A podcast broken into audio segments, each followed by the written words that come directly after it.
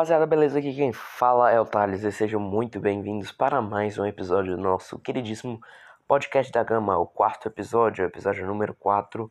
Dessa vez iremos comentar poucas notícias, mas a atuação do Vasco na última quarta-feira, anteontem no caso, contra o Boa Vista, onde terminamos empatando por 1 a 1 nos classificando no placar agregado por 2 a 1 para as oitavas da Copa do Brasil. É, eu quero dizer, quero pedir perdão por pelo podcast atrasar um dia. Eu sempre faço depois das partidas, tipo um dia depois. É, e dessa vez eu tive que fazer dois dias depois por, enfim, por motivos pessoais, meio enrolado. Aí eu fiz dois dias depois, mas enfim. É, amanhã já tem jogo de novo e eu vou tentar fazer o próximo episódio no domingo. Bom, uh, Vasco entrou em campo anteontem, quarta-feira, às quatro e meia da tarde, um horário bem bizarro para para a jogo da Copa do Brasil. Quatro e meia da tarde, uma quarta-feira, bem bizarro esse, esse horário. Porque eu, eu nem consegui ver o, o primeiro tempo, quase. Quer dizer, eu vi os últimos 10 minutos do primeiro tempo porque eu tava em aula. Então não consegui ver inteiro.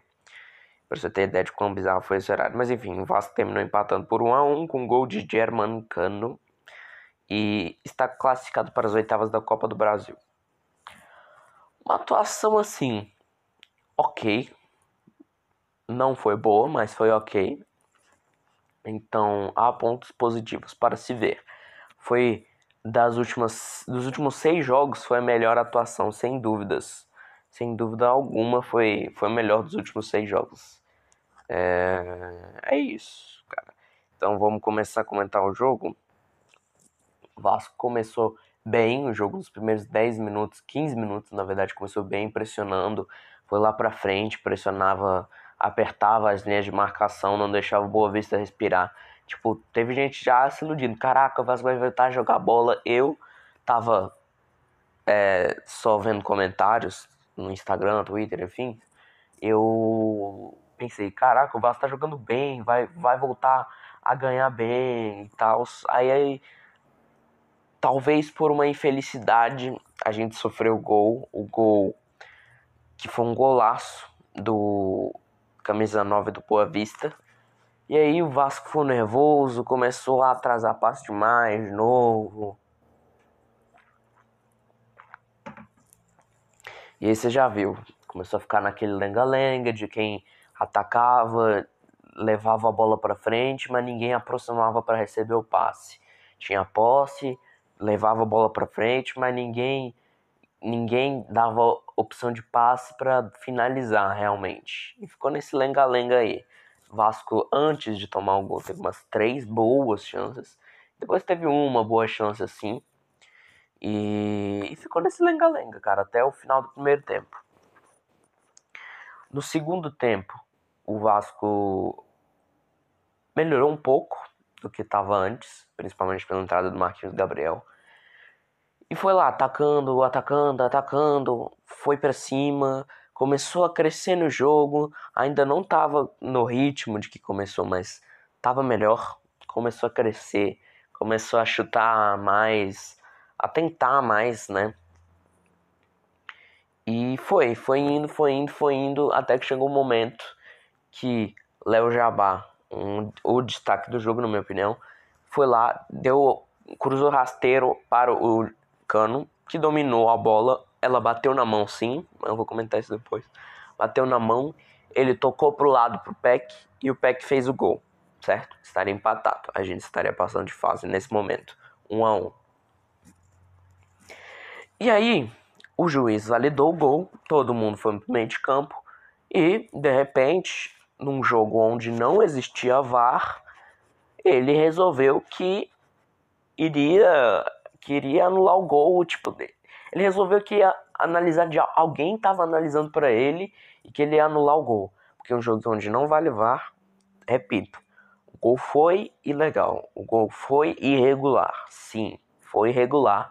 A bola bateu na mão do cano, isso a gente não pode negar. Mas isso é informação externa. E isso não pode acontecer. Um jogo onde não tem VAR, você não pode fazer isso, cara. Não pode mesmo. Não pode ter receber informação externa. É basicamente você fazendo VAR mobile, como disse o Leandrão. É como fez o Leandrão, no caso, ele tirou o celular do bolso, falou aqui, ó, o lance, vou mostrar pra tu. Enfim, a gente não sabe se ele realmente mostrou o lance, mas houve, ao meu ver, inquestionavelmente informação externa, porque não tem como o árbitro que validou um gol anular depois de seis minutos num jogo onde não tem VAR, não tem cabine de VAR, não tem informação do VAR, não tem nada, nada disso. Enfim, mais um dos vários absurdos que acontece com o Vasco em questão, em questão a arbitragem, né, gente? Já está acostumado, infelizmente, a sofrer com isso. Não deveríamos, mas é a vida. É a vida, a gente já está acostumado. Enfim, depois disso, o Vasco se motivou ainda mais, começou a jogar mais bola, agora sim se assemelhando ao que estava no começo do primeiro tempo. Para mim foi a melhor etapa do Vasco no jogo. Depois de sofrer algum anulado, começou a pressionar, pressionar, roubou várias bolas, é, entregou, é, foi para cima, né? Finalizou, finalizou. Aí chegou uma hora que o Léo Jabá mais uma vez pegou a bola pela ponta esquerda e cruzou a bola lá no outro lado do campo, na outra extremidade da área pro Cano, que quase sem ângulo finalizou com gol aberto e abriu, e abriu o placar. E empatou, mas deixou o Vasco na frente no placar agregado, certo? Tava 1 a 1 com o gol do Cano. Aí o Vasco teve mais 10 minutos ou 15 minutos de bom volume de jogo, indo para cima realmente, pressionando, roubando bola, roubando bola ali. Foi, foi um, um bom momento do Vasco no jogo. Quando chegou aos 43 por aí no final do jogo, mas aí recuou as linhas, que ao meu ver é natural. Não vi gente reclamando, mas ao meu ver é natural. É, o Vasco deveria ter feito mais um gol para ter mais tranquilidade, mas enfim, é natural que quando você, mesmo contra um time menor, tu não vai arriscar 2,7 milhões de reais para para fazer mais um golzinho, né? Não, tu recua as linhas, se defende. Para mim foi natural. Aí teve mais os 10 minutos de acréscimo onde o Vasco ficou tomando pressão, mas assim, nada perigoso, não teve nenhum lance extremamente perigoso não, sabe? O Boa Vista tentou colocar a bola na área, o Vasco foi tirando, tentou trocar passe, o Vasco foi colocando para escanteio, enfim. O Boa Vista pressionou, mas no fim não, não levou perigo. E o Vasco conseguiu passar, com a, é, passar de fase, né? E estar nas oitavas da Copa do Brasil. Então, resumindo, eu achei uma atuação, velho, ok. Tipo, de 1 a. Eu tava fazendo essa analogia há, um, há uns episódios atrás. De 1 a 10, essa atuação foi nível 5, ao meu ver. Tem que melhorar? Tem. Mas tá boa. Já melhorou mais ainda. Antes estava nível 4. Contra o, no outro jogo contra o Boa Vista. Essa foi nível 5. Então, o Vasco tá melhorando. Dá pra ver uma melhora pequena nesse jogo. Pequena, mas dá pra ver sim que o Vasco teve mais volume de jogo. Finalizou 22 vezes, né? Teve mais posse do que estava tendo geralmente. Enfim, o Vasco tá aos poucos, a gente espera isso, tá retornando ao seu bom futebol, né? Agora vamos falar da atuação individual dos jogadores. O Vasco entrou em campo com a seguinte escalação: Vanderlei, Léo Matos, Hernando, Ricardo e Zeca. No meio-campo, Michel, Galarza e Sarrafiore. No ataque, Peck, Léo Jabá e Cano. Entraram no meio no, de, no decorrer do jogo Rômulo, Bruno Gomes, Marquinhos Gabriel, Morato e Figueiredo. É, vamos partir lá da defesa, né? Vanderlei fez uma atuação boa, não teve que defender muitas bolas, mas e ele não teve culpa no gol. Mas no começo do segundo tempo teve uma boa bola que ele defendeu, quer dizer, muito boa na verdade. Uma defesaça que o Boavista teria feito 2 a 0 aí a gente ia estar tá meio ferrado se fizesse 2 a 0 Uma defesa excelente que ele foi de cara a cara com o um atacante. Ele mostrou ser bom mesmo nessa nessa nesse tipo de lance. E ele não não tocou tanto na bola quanto nos últimos jogos. Tipo, você vê. provavelmente por ter não ter dois volantes lentos e sim apenas um, porque o Michel é meio lento, o, o Vanderlei não tocou tanto na bola, ele não teve que usar os pés tanto. Isso contribuiu para sua atuação, né? Léo Matos, uma muito boa atuação Léo Matos, voltou a jogar bem. Os dois laterais, na verdade, ao meu ver, voltaram a jogar bem. Mas o Léo Matos principalmente, porque ele mostrou muita raça, ele foi para frente, bem o carrinho, correu muito, muito, muito, muito. Ele, enfim, demonstrou raça, raça, que é isso que a gente quer ver nesse elenco do Vasco. A gente quer jogadores que vão para frente e disputem a bola até o último minuto. A gente quer jogadores assim, e ele fez isso, além de cruzar muito bem, claro, ter arrancadas excelentes, ser um jogador muito inteligente, mas enfim, isso, isso todo mundo já sabe. Hernando, para mim, o pior do jogo. A zaga, sim, não, se, não foi bem, mas o Hernando principalmente, porque teve um lance bizarro, que ele chutou a bola na própria cabeça, isso foi muito, foi muito engraçado, velho. Mas, enfim, ele também falhou no gol, junto do Ricardo Graça, mas ele falhou mais porque ele não estava marcando o cara, sendo que era para ele marcar. E o Ricardo Graça teve que ajudar ele, entre aspas, só que os dois se atrapalharam, né? Enfim, Hernando, eu não sei se deve ir para reserva, porque o seu reserva, ao que parece, é o Miranda, já que o Marcelo Cabo não gosta de, de jogar com dois zagueiros canhotos, então eu acho que é questionável ele ficar no time, mas também é questionável ele sair. Porque o Miranda é meio inexperiente, né? Ele é um bom zagueiro, isso ninguém tem dúvida. Ele é muito bom na saída de bola, inclusive, que estava sendo problema do Vasco. Mas ele é muito inexperiente. E inexperiente um ponto que o Hernando é bom, que é a bola aérea defensiva. O Hernando, se eu não me engano, não tenho esse dado certinho, mas eu acho que o Vasco não sofreu nenhum gol de bola aérea defensiva quando, quando o Hernando estava em campo. Então, esse é um, esse é um ponto forte do Hernando e um ponto fraco do, do Miranda, né? Mas isso aí, quem vai decidir é o Marcelo Cabo. Ricardo, uma atuação sem confiança mais uma vez. Tomara que Castan volte logo. Parece que ele vai jogar no próximo jogo contra o Pelotas. E ele tá sem confiança. Ele ele precisa recuperar, porque é um grande jogador, isso ninguém tem dúvidas, é um bom zagueiro, muito bom zagueiro. Enfim, é uma atuação ruim, mas não tanto quanto a do Renato. O Zeca foi bem, foi bem. A melhor atuação dele no, desde o começo da Série B, desde o último jogo da Taça Rio, provavelmente. Ele levou a bola para frente, conduziu bem, carregou, cruzou bem, deu bons passes ali com o Léo Jabá ou o Peck na, na, na ponta esquerda. Enfim, uma boa atuação dele voltando a ser o Zeca que ataca tão bem que a gente esperava, né? Porque ele tava ok, assim, né? Mas não tava atacando, que é o seu ponto forte, ponto forte nos últimos jogos. Michel. Muitos disseram que foi um jogo ruim. Eu achei um jogo bom, velho. Eu achei um jogo bom. Ele fez o feijão com arroz, errou alguns passes pro lado, sim. Isso é um ponto algo que ele errou bastante, que precisa ser corrigido. Mas eu achei um, um bom jogo dele, porque ele dá uma saída de bola boa pro Vasco. Ele carrega a bola até o meio, o segundo terço do campo, que é o meio campo, né? O meio campo defensivo, ele carrega. E dá bons passes, ele é bom nos passes. E mostrou que se recuperar sua forma física plena, vai ajudar demais o Vasco. Inclusive, eu acho que ele tem que ter sequência no time titular. Muita gente dizendo, não, tem que sair, volta Roma, volta André, coloca Bruno Gomes, Carlos Lopes, Juninho. Eu acho que ele tem que permanecer no time titular. Para o time ter uma sequência. Isso vem mostrando. O time vem mostrando que nos últimos jogos, um dos problemas que está afetando é a falta de sequência, porque todo jogo está jogando um meio-campo diferente ou um ataque diferente. Isso está interferindo na atuação do time. Bom, Galarza, para mim, outro que fez um bom jogo. Ele errou alguns passes bobos, estava meio afobado, talvez por tá voltando ao time titular depois de um tempinho, né? Mas ele mostra, ele, cara, ele é muito raçudo, ele é muito raçudo.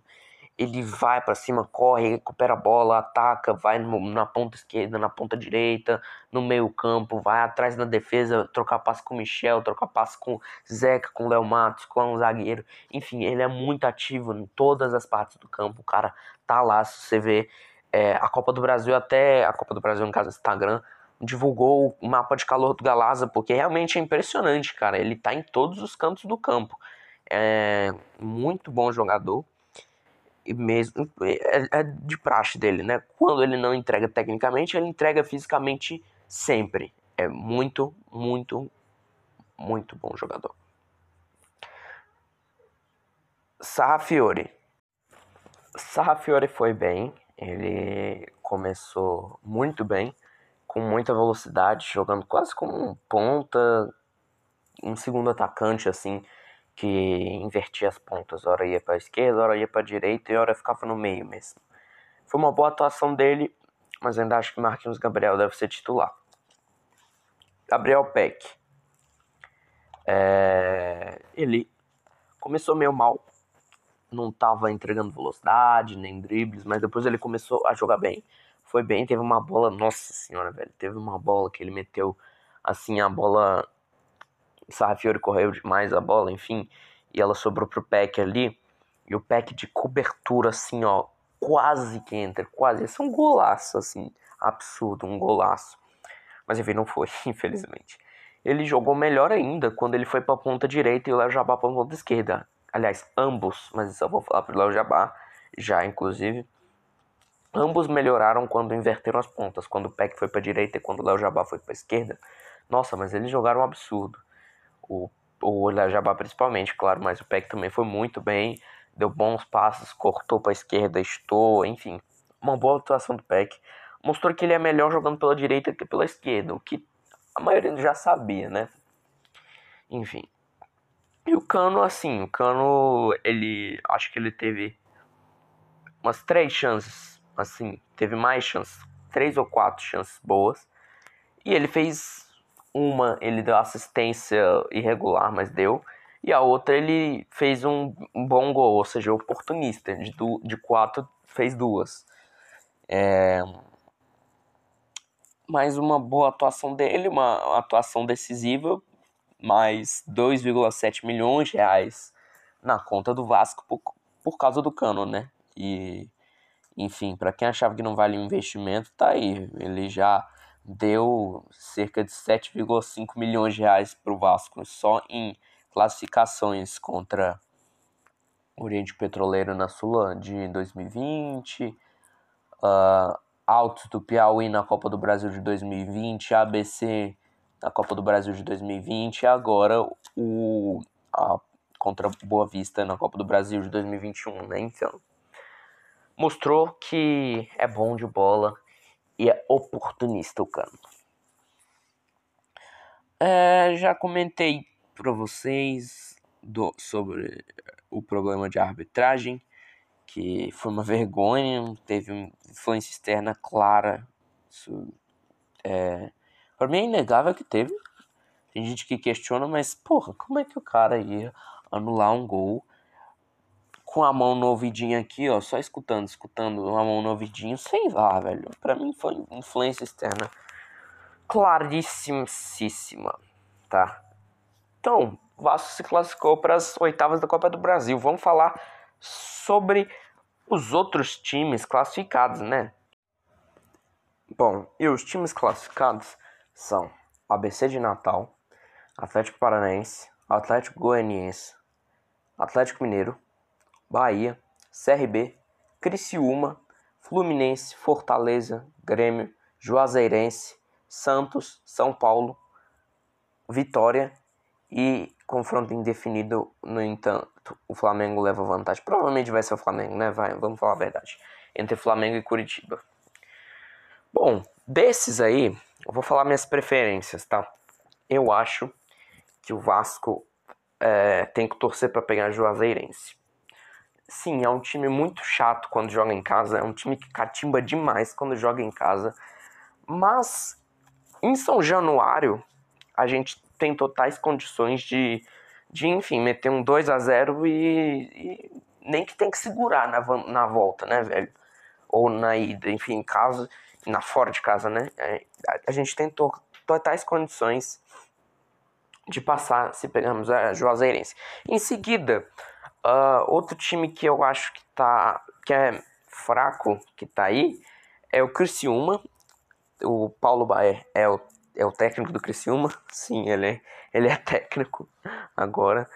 É, e ele tá bem, parece que ele tá reerguendo o Criciúma, mas é um time que tem uma estrutura é, de elenco fraca, os jogadores não são bons, o técnico é novo, ele é promissor, Paulo Braia, sim, tô falando que Paulo Braia é promissor, mas só porque ele tá no ramo de técnico agora, viu, gente?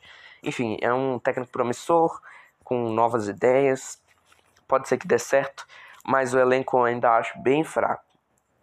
em seguida, é, acho que, claro que ABC de Natal, né? Porque, enfim, por N motivos, o ABC de Natal tá não lembro se tá na Série C, acho que tá na Série C.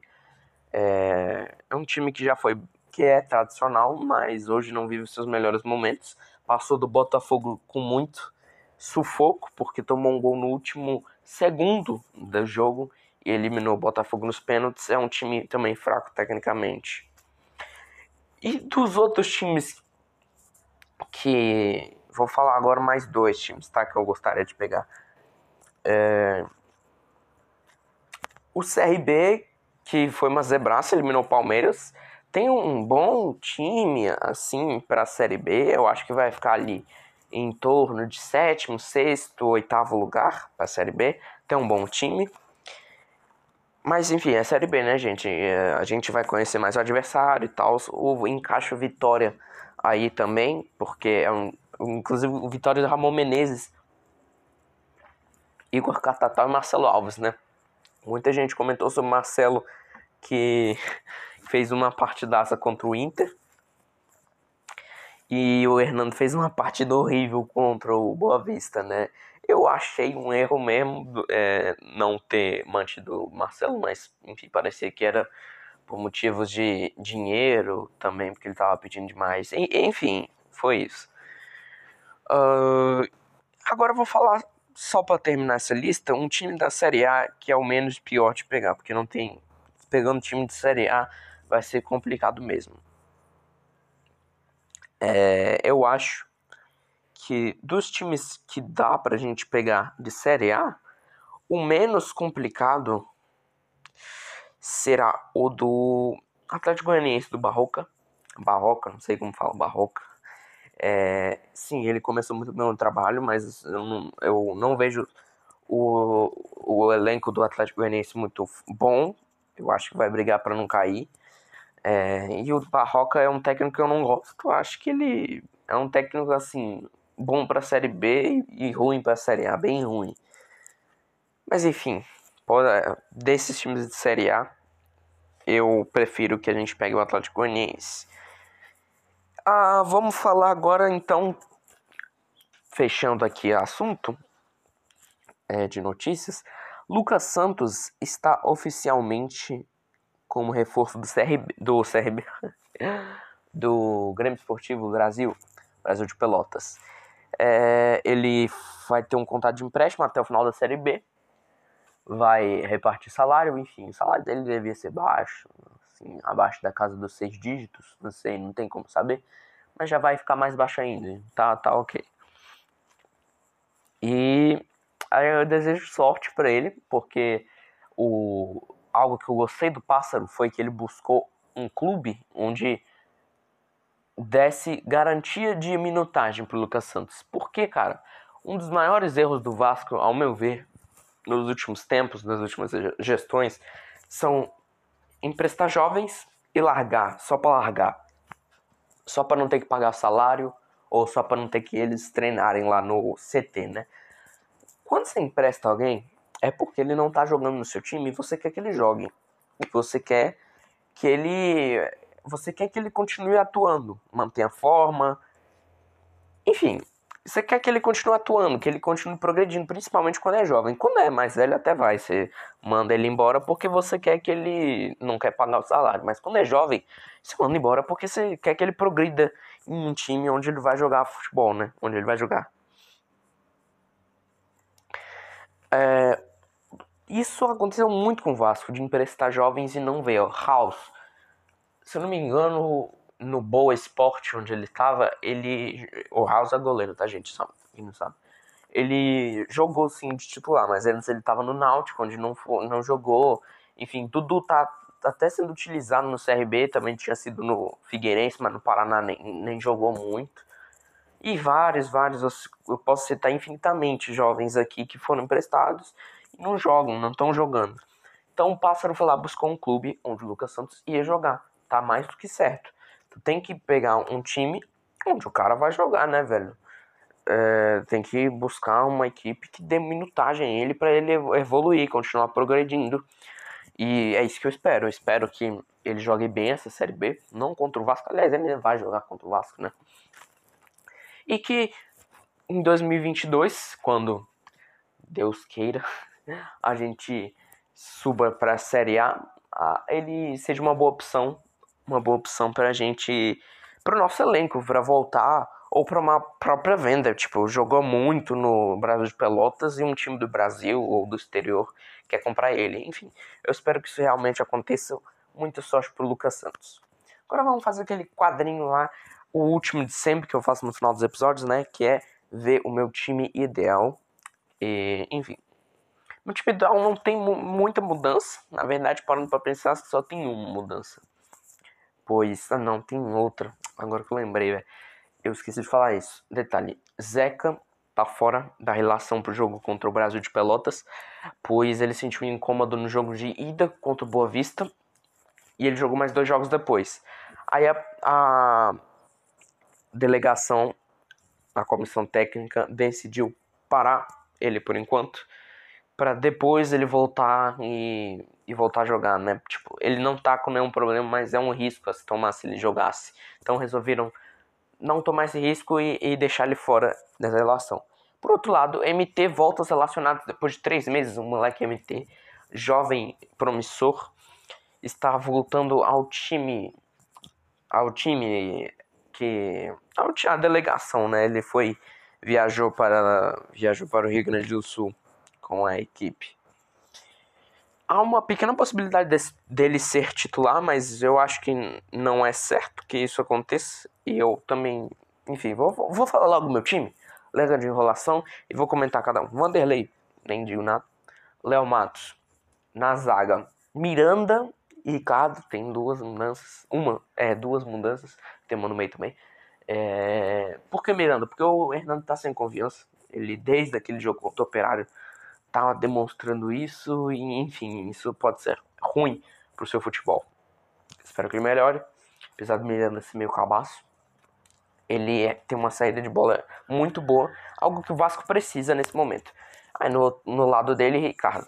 Na lateral esquerda, Riquelme. Riquelme porque eu acho o MT melhor, não na lateral, né? Porque é um cara que joga ali. É, Tipo, mas o MT é mais forte, ele tem um, ele é mais corpulento, ele briga mais. Estaria, ao meu ver, mais pronto para jogar uma série B. Mas eu prefiro alguém que esteja com ritmo de jogo e que jogue na posição mesmo, não seja improvisado. Por isso que eu também não gostaria de Michel jogasse ali na lateral esquerda, né? Bom, na volância continua o Michel, o próprio. É, eu acho que ele fez um bom jogo e vai ganhar mais ritmo de jogo, vai continuar jogando bem ao meu ver. Galaza, sem dúvidas, titular incontestável pelo que ele fez no último jogo. Ele dá muita dinâmica para o time, é incrível. No meio-campo, Marquinhos Gabriel. Ah, mas o Sarrafiori jogou muito bem. Não, mas o Marquinhos Gabriel ele, ele dá o ritmo de jogo pro Vasco. Ele aproxima as linhas, ele fala quando o time tá precisando recuar as linhas, recuar não. Quando o time tá precisando se aproximar, ele vai buscar a bola. Quando o time tá precisando se espaçar, ele começa a dar lançamentos, enfim é um jogador muito técnico que faz muita falta pro Vasco quando não está em campo. No ataque, no mesmo ataque de, do, do último jogo, Pekna pela direita, mostrou muito, muita, muito, muita coisa, muito talento ali pela direita, dribla bem, chuta bem, enfim. Léo Jabá pela esquerda, também outro que, cara, foi excepcional o jogo dele, acho que foi o melhor dele com a camisa do Vasco. Driblou, driblou, driblou incansavelmente. E o Cano no ataque, não digo nada, né, rapaziada? Cano é Cano. É, essa é a minha equipe, é, passando para vocês. Vanderlei, Léo Matos, Miranda, Ricardo e Riquelme. Michel, Galaza, Marquinhos Gabriel, Peck, Léo Jabá e Cano. Bom, a gente vai finalizando o episódio por aqui. Eu acho que foi longo. Eu tinha que separar algumas partes por, por enfim, é, motivos pessoais. Mas é, espero que vocês tenham gostado. A gente volta depois de amanhã para comentar o jogo do, do Brasil de Pelotas. Quiçá e tomara que com uma vitória, né, rapaziada? A gente precisa demais de uma vitória agora contra um time que, ao meu ver, vai brigar contra o rebaixamento na Série B. Enfim, vamos para cima. Valeu!